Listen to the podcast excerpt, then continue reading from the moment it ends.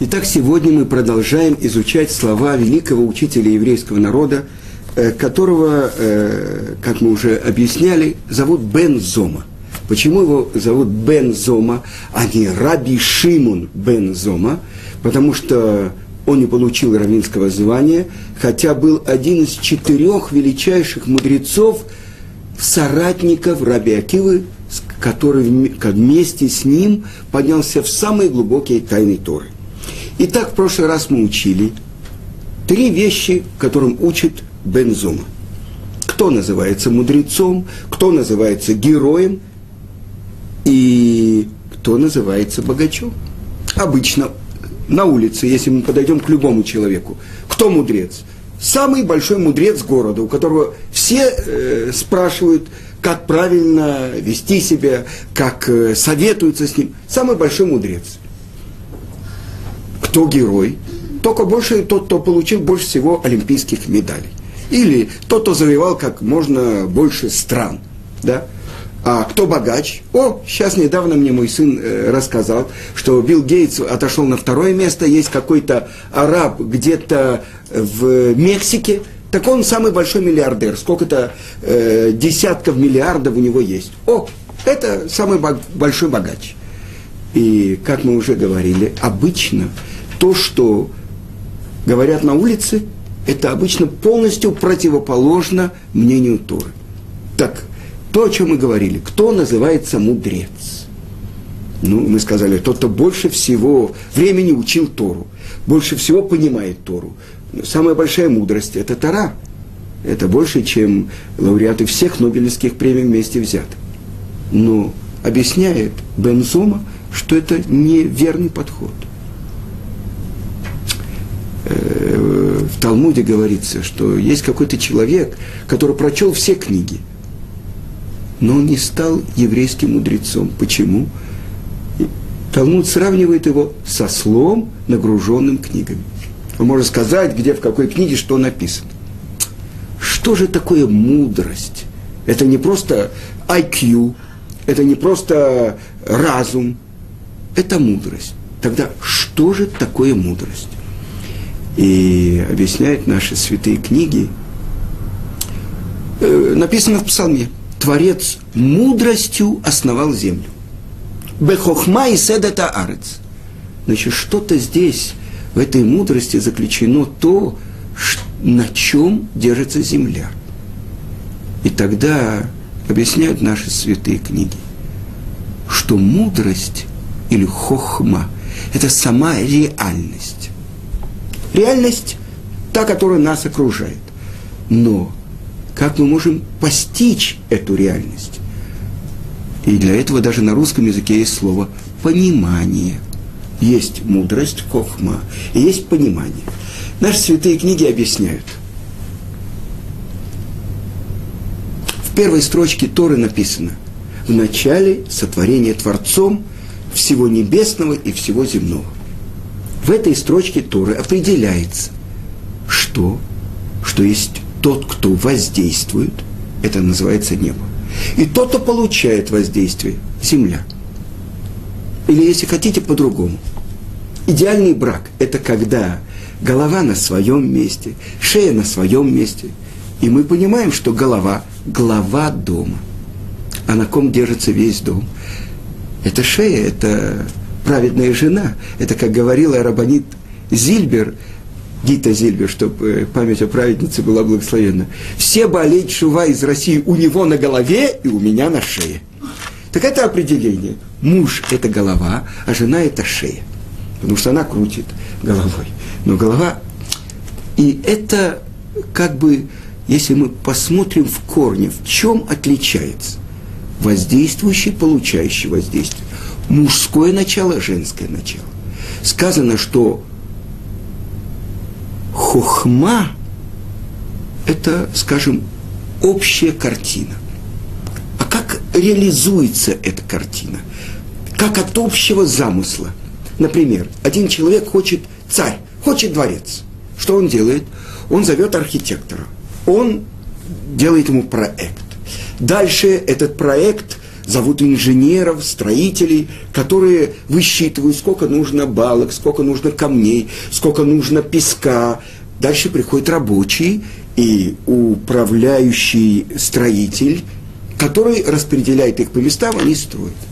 Так вот, генеральный план – это то, что называется хохма. А как реализуется этот генеральный план? Это понимание. А если наши святые книги объясняют про ребенка, как зачинается ребенок? То, что Талмуд говорит, трое компаньонов при сотворении ребенка. Отец дает все то белое, что есть в теле человека. Это и серое вещество, это и белки, это и кости. Мать дает все красное, то, что в теле у ребенка. И это и сама плоть, и все э, красное, ну, э, а кто дает душу? Творец посылает душу. Но если мы возьмем на первом этапе зачатия, то как бы в одной капельке семени мужчины заключен весь тот будущий ребенок. Но где он творится? Я цитирую вам э, великого учителя еврейского народа Рамхаля, Раби Муше Хаим Люцата. Он объясняет, что все органы, они начинают строиться внутри в животе у матери. И тогда мы понимаем принципиальную разницу. Хохма – это общий план. Реализация его, детализация – это то, что называется бина. И поэтому наши святые книги говорят, бина и тиранит на лиша. Дополнительное понимание дано женщине. А теперь вернемся к...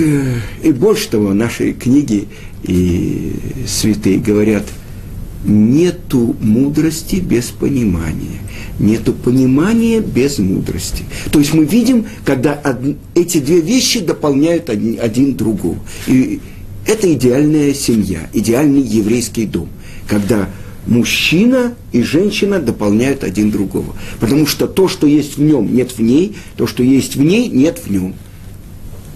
А теперь вернемся к тому, что же это такое, кто называется мудрецом. И дает определение учитель еврейского народа Бен Зома, тот, кто учится у каждого человека. Ну, что такое большой мудрец? Спросит у дворника, как он поливает улицу. Я приведу вам пример. Великий э, мудрец э, Э, который основал первую ешиву, которая была в мире, в том виде, в котором она дошла до наших дней. Это Равхаим из Воложина. И это Равхаим из Воложина, ученик Вилинского Гаона. И вот он был в каком-то месте, в какой-то город он приехал. И он пришел в Микву. А там в Микве был э, специальный человек, который помогал людям, которые пришли в Микву, снимать тогда сапоги были. И вот э, он помогает Равхайму снимать сапог. И тот ему говорит, может быть, так ты потя... под... э, сдвинешь его, может так. И вдруг этот человек встал в полный рост, он говорит, кто ты такой, чтобы учить меня, как стаскивать сапоги? Так вы понимаете, что, несомненно, это я в виде шутки привел этот пример, что тот, кто учится у каждого человека. Но чему он учится? Мудрости. И мы об этом говорили, что каждый человек в этом мире несет и связан с корнем своей души, который, несомненно, находится в Торе. И поэтому даже самый большой мудрец, он может не видеть то, что увидит самый последний ученик – потому что это связано с его пониманием, раскрытием Торы. А мы говорили, каждый человек приходит сюда, чтобы открыть свое место Торы. А теперь вы зададите вопрос, а как? Ведь женщина, да, не обязана, нет у нее обязанности изучать Тору. Как мужчина, мужчина должен учить и письменную, и устную Тору, женщина должна учить только письменную Тору, законы, да. И я вам приведу пример, что э, в Нейбраке есть семинар, и руководитель его Рав Вольф. И он пришел к Хазанышу и задал ему вопрос, какое оружие я могу дать против дурного начала тем, кто учится у меня в семинаре, девушка. У мужчин есть, и об этом мы будем говорить, то, что написано в Талмуде, в трактате Кедушин, говорит Творец, я сотворил дурное начало, я сотворил, ну, как бы оружие против него, Тору. Женщина, если не обязана изучать Тору, так что же, какое же у нее есть оружие? И ответил ему Хазон Миш. Есть у нас передача традиции от Гаона из Вильна, что оружие женщины – это ее скромность. Вот этому вы можете учить своих учениц, и это оружие. И вы понимаете, что тут же возникает масса вопросов, что такое скромность и так далее.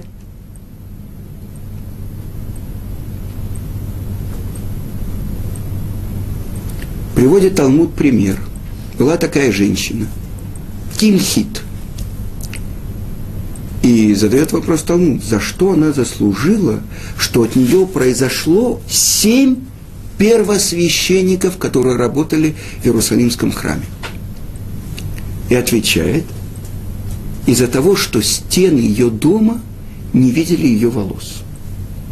Ну, то есть, э, видно, особенной скромностью она обладала, я не знаю, э, когда она мылась, она завешивала э, какими-то простынями. Место такое, как-то она снимала что-то, замужняя женщина покрывает волос, но вот то, что не видели, особенная скромность предыдущие поколения и так далее. Если меня вы спросили на улице, скажи, определи, что такое э, скромность еврейской девушки. Во-первых, то, что написано, что место дочери царя, принцессы в доме. То есть она внутри. Это одно – ну, теперь современный мир, все это эмансипация и так далее. Женщина может быть министром, премьер-министром и так далее. Определение, что такое скромность, цниют. Это, ну, если бы я своими словами сказал, это когда женщина одевается так красиво, нарядно и так далее – чтобы не привлекать внимание чужих мужчин. Я вам приведу пример. Э, большой учитель еврейского народа э, Равшлома Залман Уэрбах. Когда перед тем, как он входил в дом, он поправлял галстук, поправлял это, шляпу и стучал. Его спросили ученики. Обычно, когда человек выходит на улицу, он поправляет шляпу, галстук, как ее он выглядит, и выходит на улицу. Почему же вы, до того, как вы входите в дом? Он говорит, ведь там находится моя жена. Жена – это присутствие шкины в доме. Я иду навстречу с шкиной – на иврите это шутка. Шхина – это соседка. А шехина – это присутствие Творца, место присутствия Творца. Это обычно люди, которые провожают своих близких. Они просят прощения.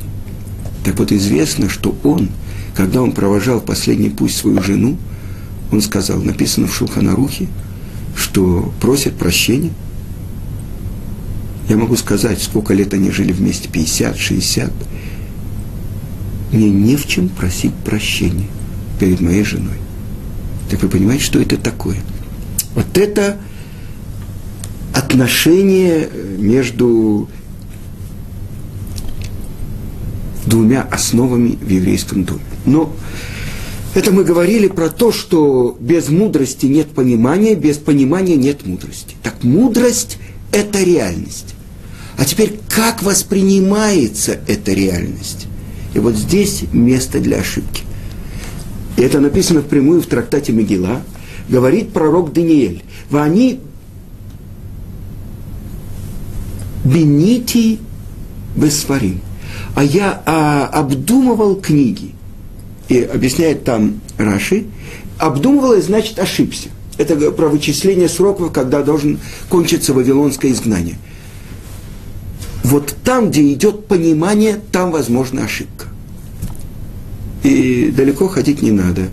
Э, ну, скажем, самое, э, то, что у всех у нас есть э, десятки лет опыта.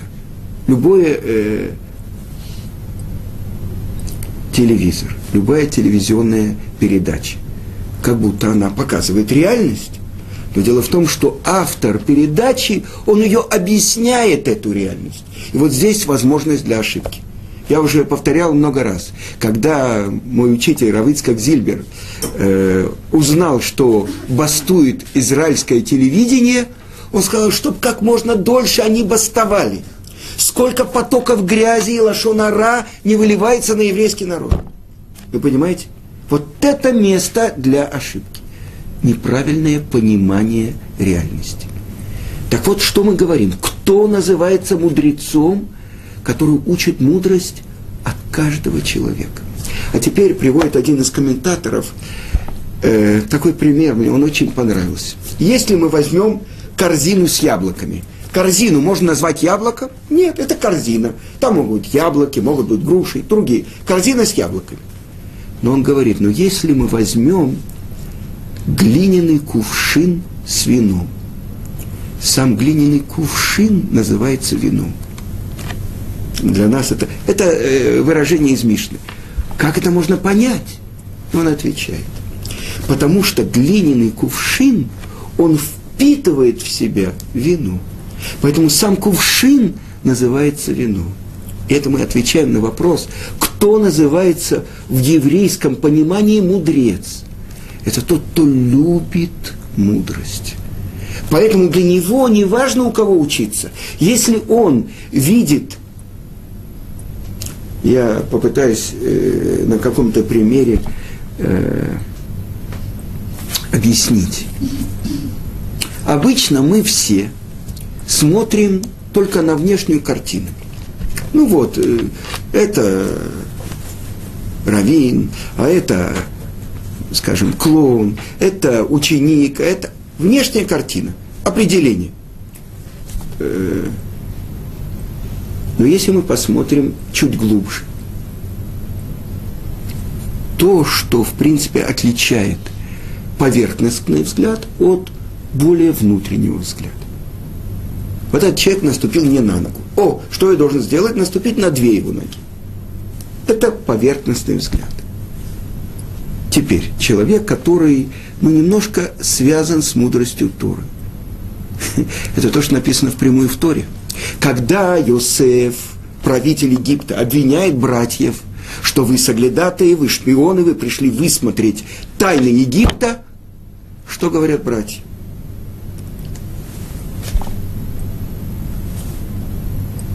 Как видно, Творец нашел место, чтобы взыскать за наш грех. Какой грех? То, что прошло больше 20 лет – и мы слышали, как кричал наш брат из ямы, и мы его не пожалели. То, что мы судили справедливый суд, это понятно. Но вот это, за все эти годы, вот это единственное, что было у них, что сделал нам Творец, они говорят, а не этот правитель. Вы понимаете?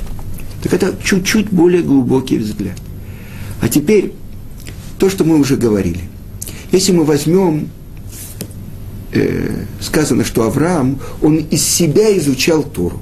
И вот две почки сделались, как два равина, и так он постигал Тору.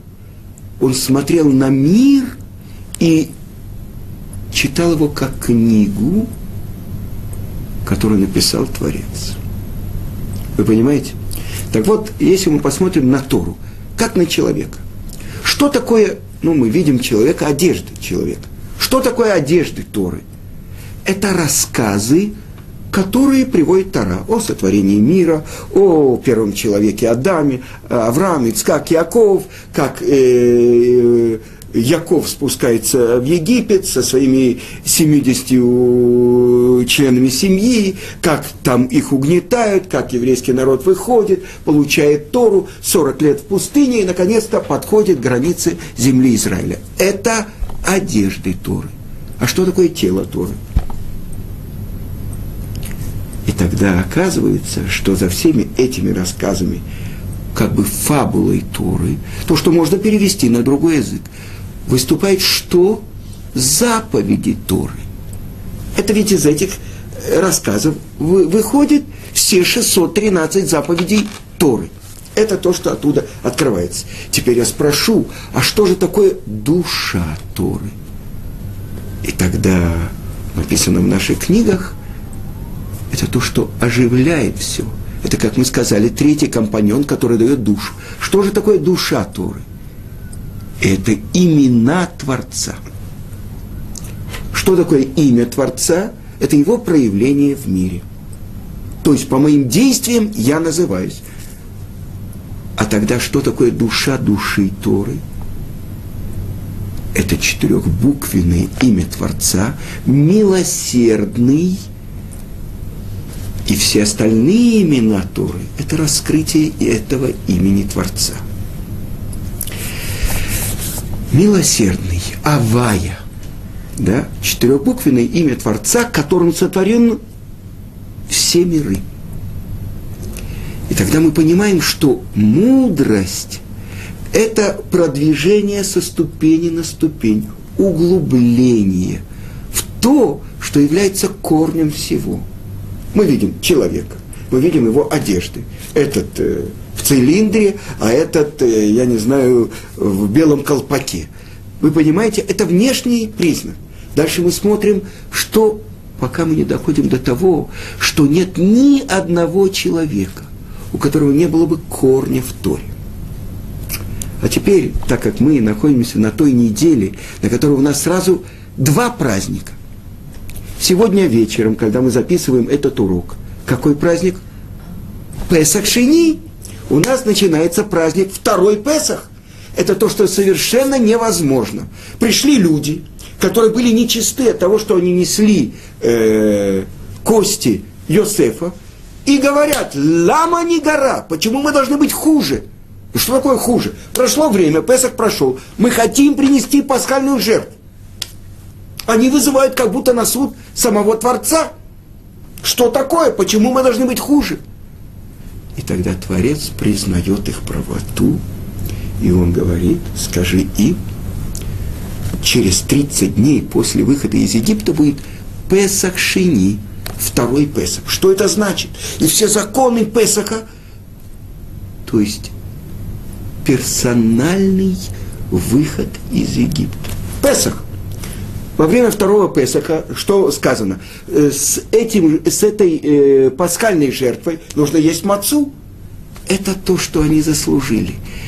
Они заслужили получить заново Тору выход из Египта и получение Тора, вы понимаете, через месяц новый выход из Египта. А теперь второй день, это праздник, мы, у нас нет нафилата паем, это праздничный день честь того, что Творец признал. Что значит признать? Леодот. И это качество, которое на этой неделе при отсчете Омера год.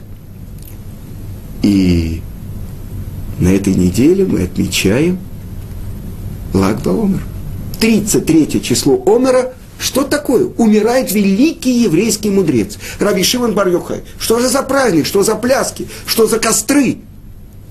Потому что в этот день он открыл величайшие тайны Торы, которые сравниваются с новым дарованием Торы. И э, спросили у него, где э, имя Рава э, написано в Торе, да? Килот тишаках ми пизар о, бар Йохай, бен Йохай.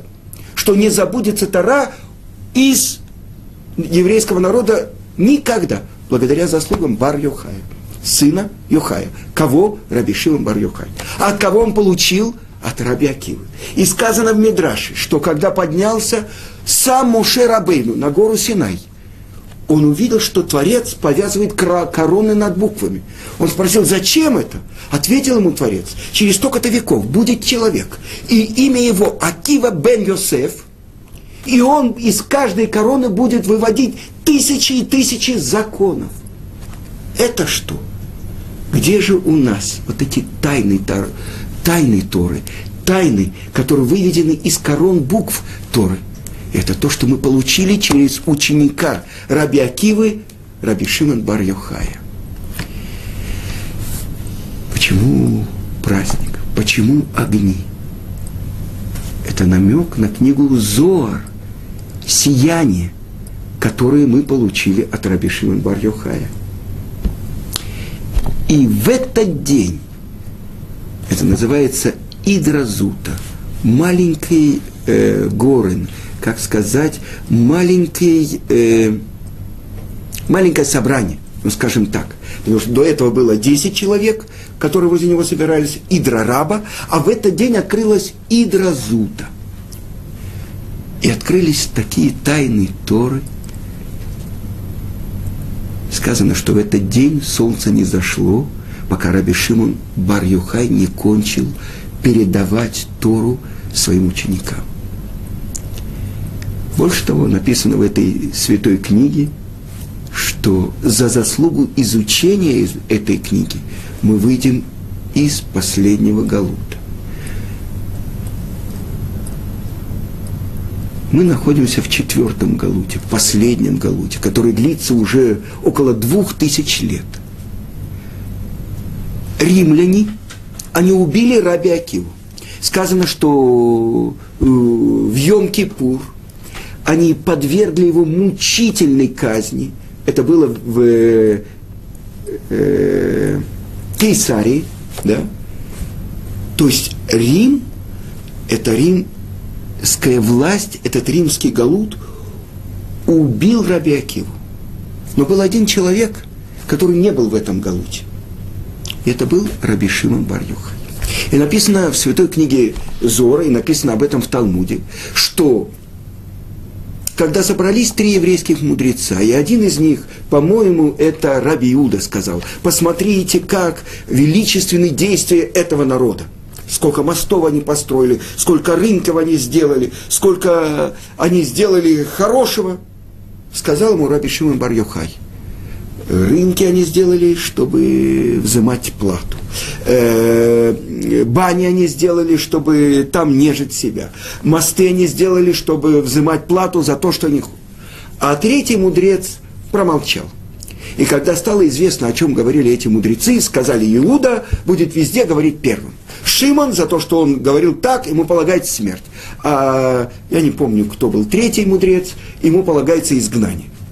И вот что сделал Раби Шимон, взял своего сына Элязара, и они отправились в одну синагогу и были там э, в Израт Ношин, где женщины, и каждый день его жена приносила ему еду.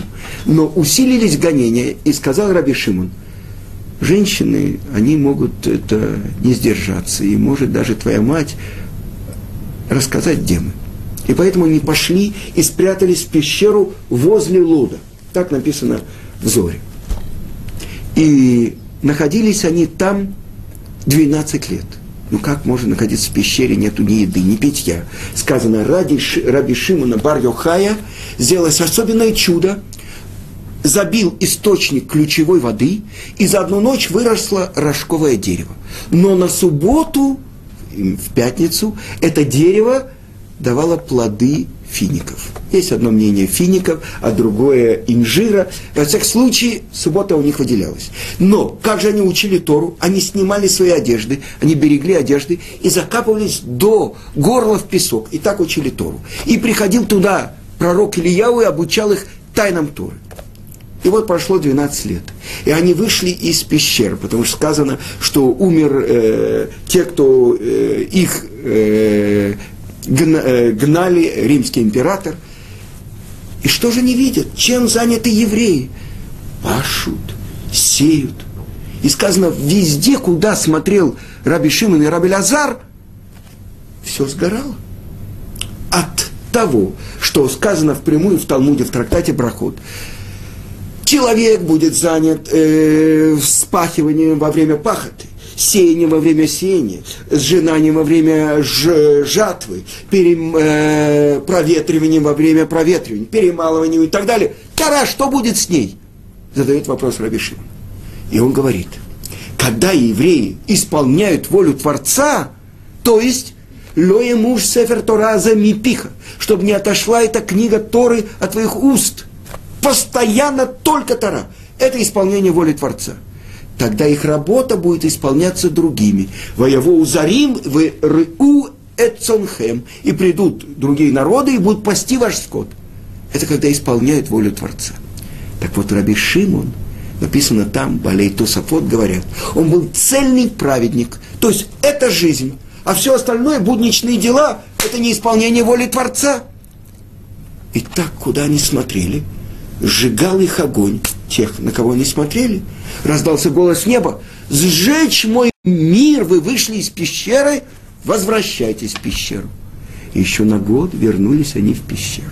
И через год, когда они вышли, везде, куда смотрел Раби Лазар и сжигал своим огнем, Раби Шимон своим взглядом восстанавливал. То есть, пока они не встретили одного еврея. И есть мнение в Талмуде, в Талмуде одного пожилого еврея, который нес две э, э, связки миртовых веточек. Спросил его Раби Шимон, почему две? Он сказал, этот старик, в честь субботы одна в честь того, что помни, а в другая в честь того, что свети. Шамор везахор. И сказал Раби Шимон, благословен народ, который так любит исполнять волю Творца. И это Раби Шимон бар -Юхай. И сказано потом, когда его тесть привел его в баню. Так и написано. Вы думаете, баня это русское слово? Нет, написано в Талмуне банья. Это арамитское слово. Видите, в русский как вошло. Да? Так вот, и он видел раны, которые были на теле у Раби Шимона, и он плакал, Раби Пинхас бен Ир, написано в Талмуде. Он плакал, и его слезы попадали на раны Раби Шимона. И он говорил, ой мне, что я тебя вижу в таком виде. Ответил ему Раби Шимон, Наоборот, ты должен быть счастлив, что ты меня видишь в таком виде. Потому что до того, как Раби Шимон оказался в пещере, задавал вопросы, он Раби Пинхасу бен Ииру, и тот отвечал ему ответы. Да? Сейчас Раби Пинхас бен Иир задавал вопросы, и 24 ответа на каждый вопрос давал ему Раби Шимон. Какое достижение было постижении Торы, вплоть до того, что это были раны от того, что тело его находилось в песке. Он, э, чтобы беречь одежды. Они надевали одежды только когда молились. Так вот, праздник, которым устраивается в Лагба Омар. Ашрей юладитеха, счастливо родившая тебя. Так говорят, поют про раби Шимона бар -Йохай. Почему? Потому что сказал раби Шимон бар -Йохай, что я и мой сын можем оправдать сотворения всего мира. Бней Алия Меатим. Людей, достигших высоких э, уровней, очень немного. Если их двое, то это я и мой сын. Так он гордится. О чем говорится? Сказано, что все время, что жил Раби Шимон бар Йохай, не было знака радуги над землей. Что это значит? А что это э, э, знак? Это союз, который заключил Творец с Нохом что на самом деле, если будет так вести себя человечество, что им будет полагаться новый потоп, символ радуги будет говорить о том, что Творец помнит этот союз и не принесет новый потоп. Потому что это как э, лук. Когда лук, чтобы направить стрелу, направляют ее так. А если он в таком виде, так это как перевернутый лук, то есть знак мира. Так все время что жил Раби Шимон бар -Юхай, не было радуги. То есть он оправдывал существование всего мира тем, насколько он, изучая Тору, исполнял волю Творца. Это два праздника. Обычно у нас отсчет Омера – это дни траура. Внутри них есть два праздника. Первый – это то, что мы заново получили Тору, Творец признал, года, тем, кто сказали, почему мы должны быть хуже? Мы хотим исполнять твою волю. И Раби Шимон бар Йохай, Лагба Омар, который полностью исполнил волю Творца в этом мире. Так вот, это мудрость, и это еврейские мудрецы, и это называется Талмид Хахам. Еврейский мудрец, он называется ученик-мудрец. Потому что он настолько любит мудрость, что он учит мудрости от каждого человека. Ну, на этом мы сегодня завершим. До следующего урока.